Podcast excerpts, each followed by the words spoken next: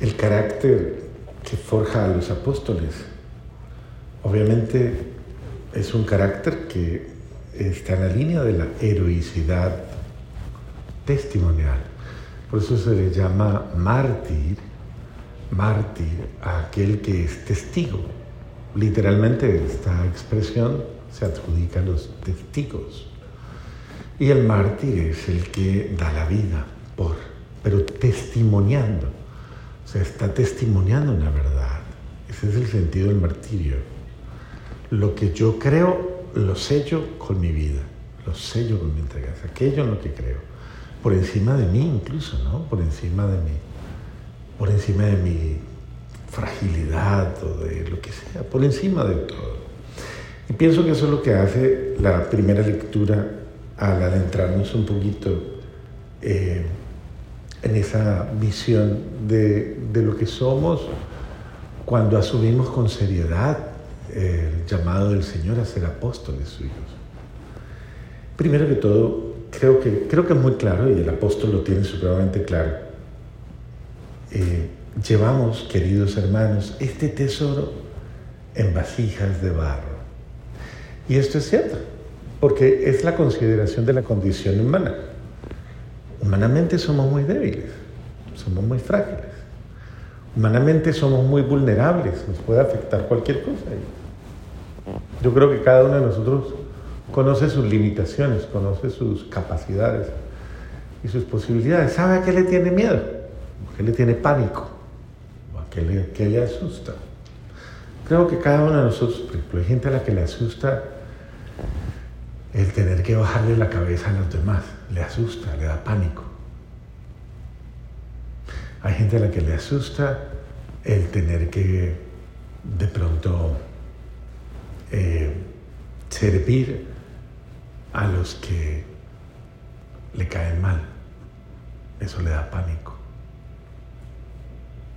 Hay otros a los que les da pánico tener que reconocer sus errores.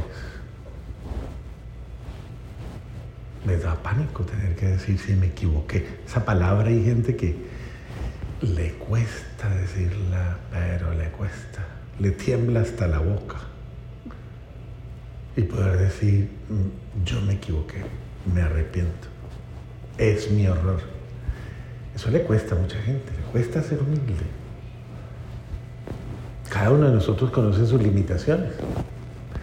Hay personas a las que les cuesta muchas cosas, ayudar en la casa o estar disponible para, para algo. Y así sucesivamente. Entonces, somos vasija de barro. Somos muy frágiles. Y bendito sea Dios que dijo vasijas de barro y no dijo eh, copito, copitos de azúcar o algo así.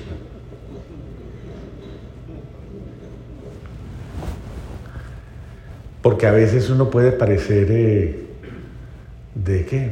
Hecho de azúcar y chocolate. De, de esos que se podría derretir ante las circunstancias. Y bueno, llevamos este tesoro, y es un tesoro, ¿no? Lo importante es comprender que es un tesoro, o sea que es algo muy grande que nos supera, pero lo llevamos en esta condición frágil. ¿Y por qué hace Dios esto? Para que esta fuerza tan extraordinaria se vea que proviene de Dios y no que sobra nuestro. De tal manera que la gente puede decir, eh, Dios tiene que estar ahí, porque esta no es capaz de eso. Este no es capaz de aquello. Entonces se nota que es Dios el que lo movió o el que la movió. Porque por sus propios medios no lo hubiera hecho nunca. Esa es la verdad. Por eso sufrimos toda clase de pruebas, pero no nos angustiamos. Y es bonito este lenguaje en el que introduce la fe certera de un apóstol, ¿no?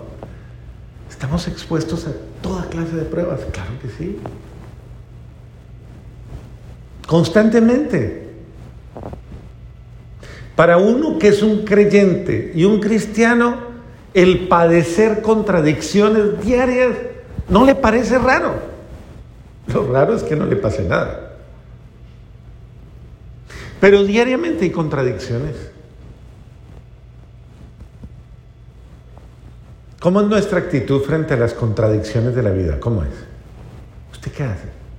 ¿Cómo es su reacción? Regularmente usted qué hace? ¿Qué dice? ¿Qué dice usted? Porque a mí, bueno, esa es la primera. Gracias por decirlo en voz alta, eh, Alexandrita. ¿Alguien más tiene el valor de Alexandra para decirlo? ¿Usted qué dice?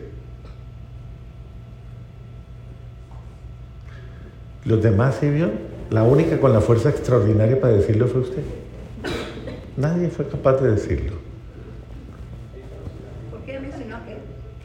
Ah, usted fue más lejos. Claro. Estercita.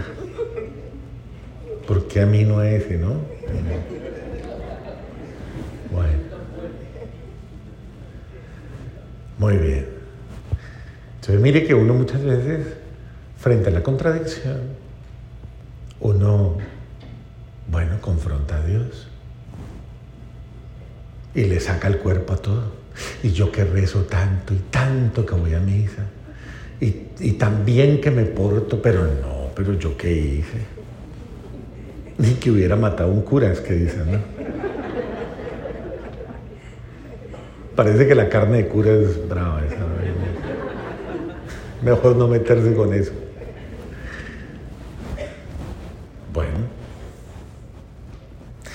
Es la actitud de, esa actitud de, fortaleza frente al dolor. Cuando sobreviene el dolor, no me asusto, no me asusto. O cuando viene la contradicción, no me asusto, ni me escandalizo. Porque esa es otra de las actitudes que se tiene incluso frente al pecado, no solo personal, sino frente al pecado del otro. Otra vez usted con eso volvió a caer y ahora, y así sucesivamente, ¿no? El escándalo frente a la fragilidad.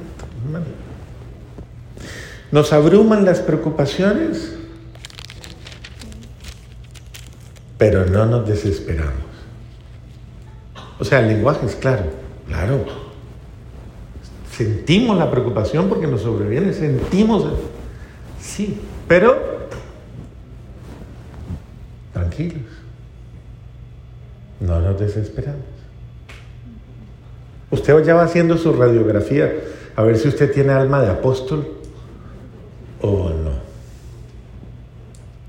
Nos vemos perseguidos, pero no desamparados.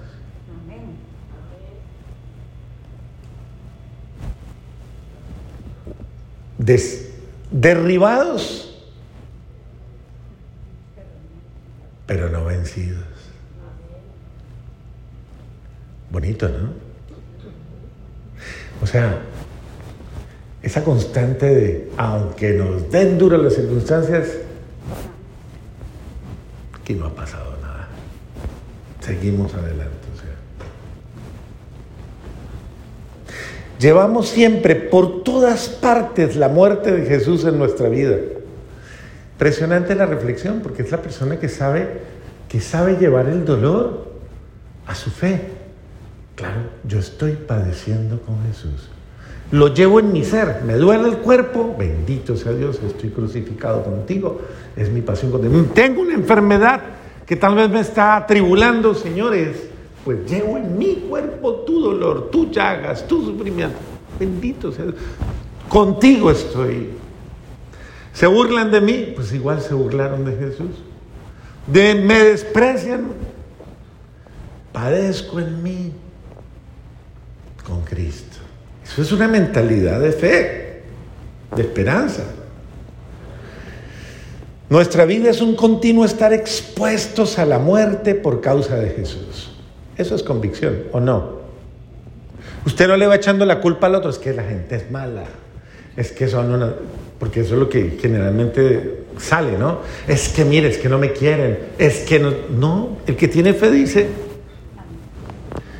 constantemente estoy llevando en mí la muerte de Cristo. para que también se manifieste la vida de Cristo. O sea, no es que la cosa sea solo sufrir y sufrir y sufrir, sino que para que también se manifieste en mí la vida de Cristo. De modo que la muerte actúa en nosotros y en ustedes la vida. El apóstol hace una reflexión ahí muy, no es una sátira ni un sarcasmo, pero es más bien una, yo sufro para que usted sea feliz, es algo así. Nosotros sufrimos, pero para que ustedes estén alegres. Y en la vida siempre pasa eso, siempre hay alguien que paga la cuota del, del otro. En todo. ¿Estuvo rica la comida? Sí, pero ¿quién la hizo? ¿Quién peló? ¿Quién cocinó? ¿Quién lavó los platos? ¿Quién arregló la cocina? ¿Quién? Usted solo puso la boca y la barriga, no más.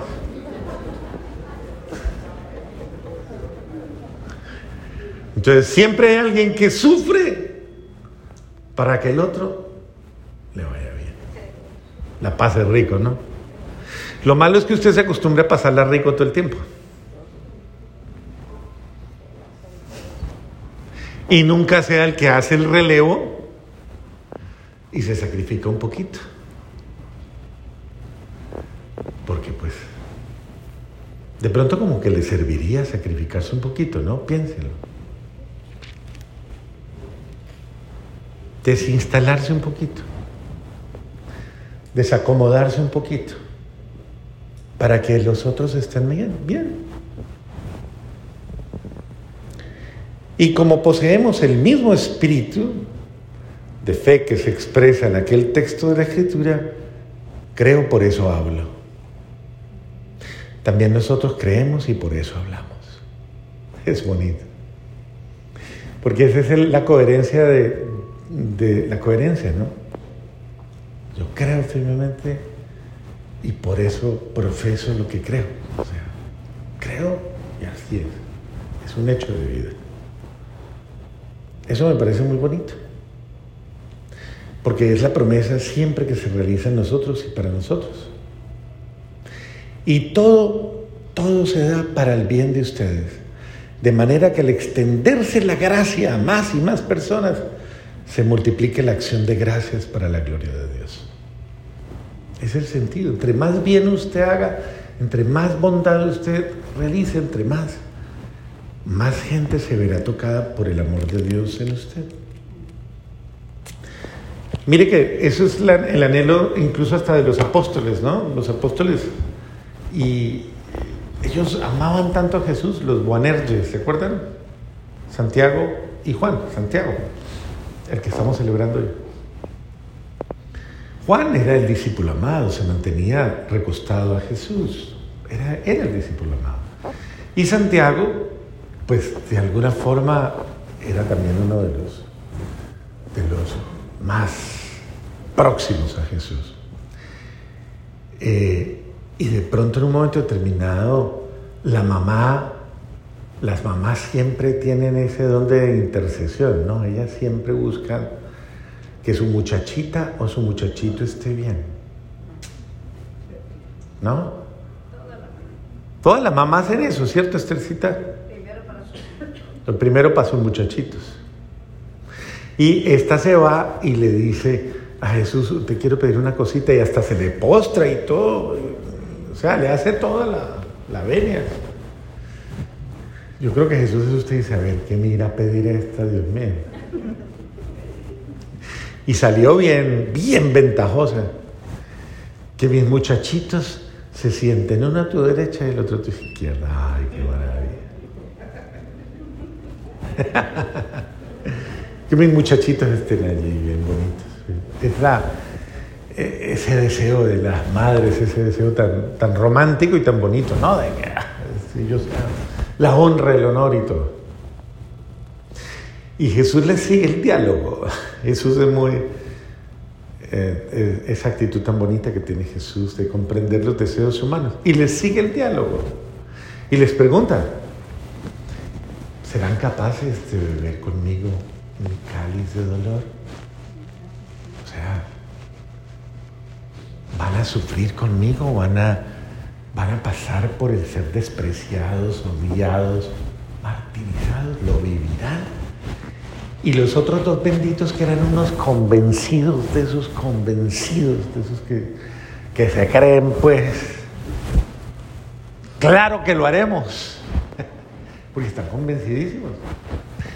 Eso muestra lo que es la convicción en el amor, ¿no? Cuando alguien está sin embargo, ustedes mismos lo comprueban, que en el primer momento en que tuvieron la crisis más difícil, que fue, ¿cuál fue la crisis más difícil de los apóstoles? ¿Cuándo? Cuando apresaron a Jesús, salieron despavoridos, o sea, asustadísimos a perder. Y ahí sí, ahí sí, les dio pánico. Eh, Ahí sí dijeron, ahí sí no fueron capaces de decir nada. Sin embargo, Juan dio la vuelta y siguió, siguió a Jesús y estuvo todo el tiempo muy cerca de Jesús, siguiéndolo, siguiendo. Juan fue el más fiel y el más cercano y lo siguió. Pedro también, pero cuando ya lo confrontaron, le tembló, se llenó de pánico. No, antes, antes. Sí, antes. Ese estaba ya eh, completamente enseguecido por el miedo, el pánico. Hay gente que por pánico negaría hasta la mamá, a todo el mundo. Traiciona hasta es, el itinerario de la traición. La persona con miedo es capaz de traicionar va a salvarse.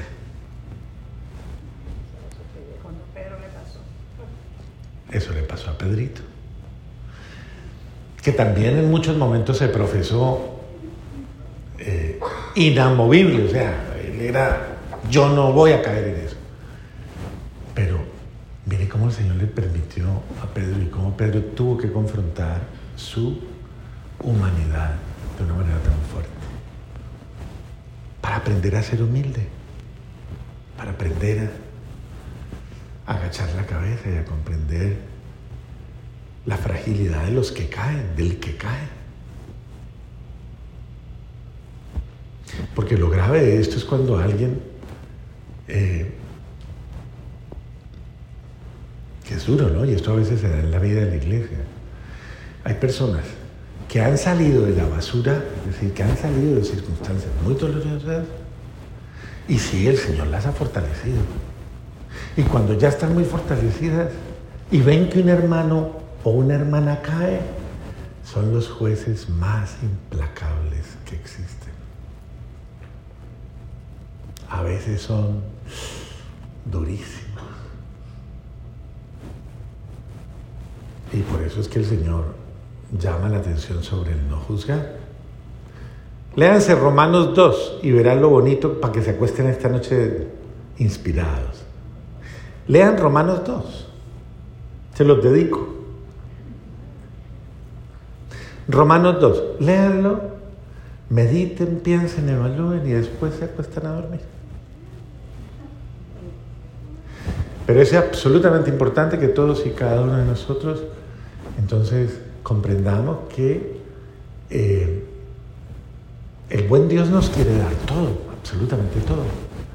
Pero lo importante no es buscar los beneficios de Dios, las bondades de Dios. Lo importante y lo más grande es como el Señor lo dice, aprender a desaparecer haciendo lo que Él nos invita a hacer sirviendo, amando, comprendiendo. Y mire que todos esos son movimientos internos. Nadie se da cuenta que usted hizo un acto sobrenatural en su interior, un acto que le costó, pero nadie se da cuenta que usted hizo un acto de humildad interno, bajó la cabeza, perdonó, sirvió, amó, corrigió. Tal vez nadie se dé cuenta, pero Dios sí. Y ahí es donde usted debe aprender entonces que lo importante no son las cosas que todo el mundo va a alabar de uno, a alabar de uno. Tal vez hay muchas cosas que, que la gente nos tiene que criticar y tienen que decir de nosotros, tal vez, para hacernos mejores, tal vez. Por eso había un santo que le decía a un discípulo, le decía, eh, cuando quieras ser, cuando quieras ser mejor, no te busques a un amigo que te diga la verdad, búscate un enemigo.